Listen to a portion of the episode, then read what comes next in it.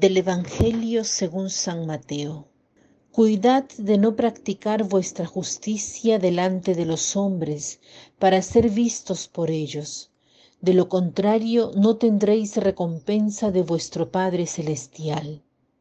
Por tanto, cuando hagas limosna, no lo vayas trompeteando por delante, como hacen los hipócritas en las sinagogas y por las calles con el fin de ser honrados por los hombres.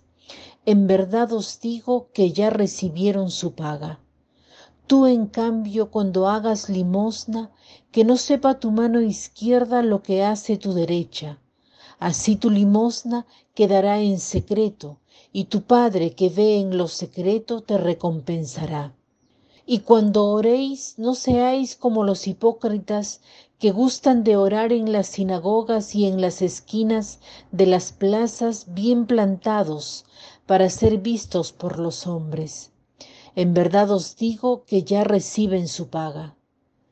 Tú, en cambio, cuando vayas a orar, entra en tu aposento y después de cerrar la puerta, ora a tu Padre que está allí en lo secreto, y tu Padre que ve en lo secreto te recompensará. Cuando ayunéis, no pongáis cara triste como los hipócritas, que desfiguran su rostro para que los hombres vean que ayunan. En verdad os digo que ya reciben su paga.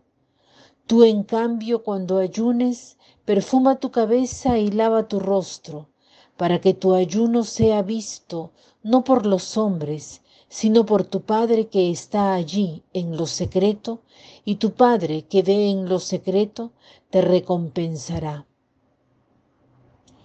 Hoy es miércoles de ceniza, el día en el cual inicia la cuaresma. ¿Y la cuaresma qué cosa es? Son cuarenta días de preparación a la Pascua.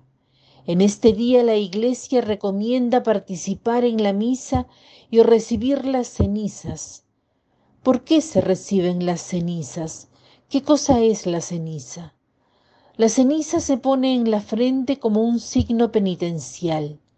Ya en el Antiguo Testamento las cenizas eran vistas como signo penitencial, como signo de purificación, y estamos invitados a hacer este gesto. Además, estamos invitados a ayunar por la paz del mundo, por la paz en Ucrania, por tantos lugares donde hay guerra. Debemos ayunar también por las víctimas del terremoto, por toda la gente perjudicada. Rezar por la paz no significa solamente decir oraciones, invocar a Dios por el don de la paz, sino también colaborar por la paz. Me viene a la mente una frase de la Madre Teresa a un señor que le decía, Madre, ¿qué cosa puedo hacer por la paz del mundo? Madre Teresa le respondió, anda a tu casa y ama a tu esposa. Nosotros muchas veces pensamos, ¿qué cosa debo hacer por la paz en el mundo? Pero se nos escapa lo esencial. La cuaresma es un tiempo de renovación, de reflexión en cada ámbito de nuestra vida, Particularmente nos hace poner la atención en la oración, en la limosna y en el ayuno. En la oración para mejorar nuestra relación con Dios. La limosna para poner nuestra atención en el prójimo, hacia sus necesidades.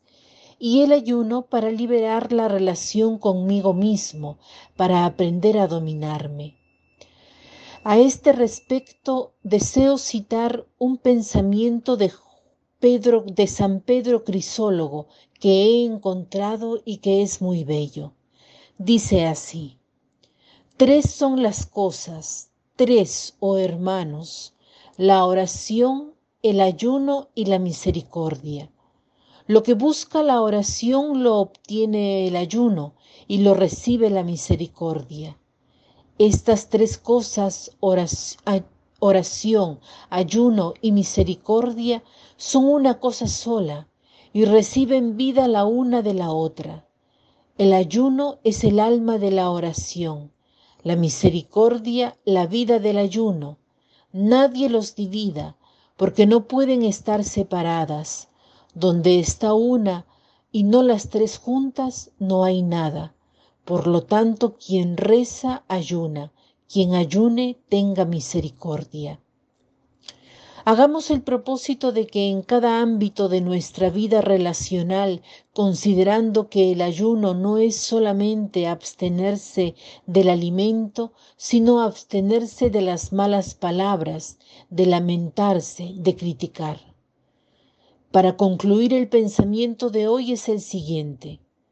La mejor limosna es aquella que cuando la mano derecha da, la izquierda no lo sabe.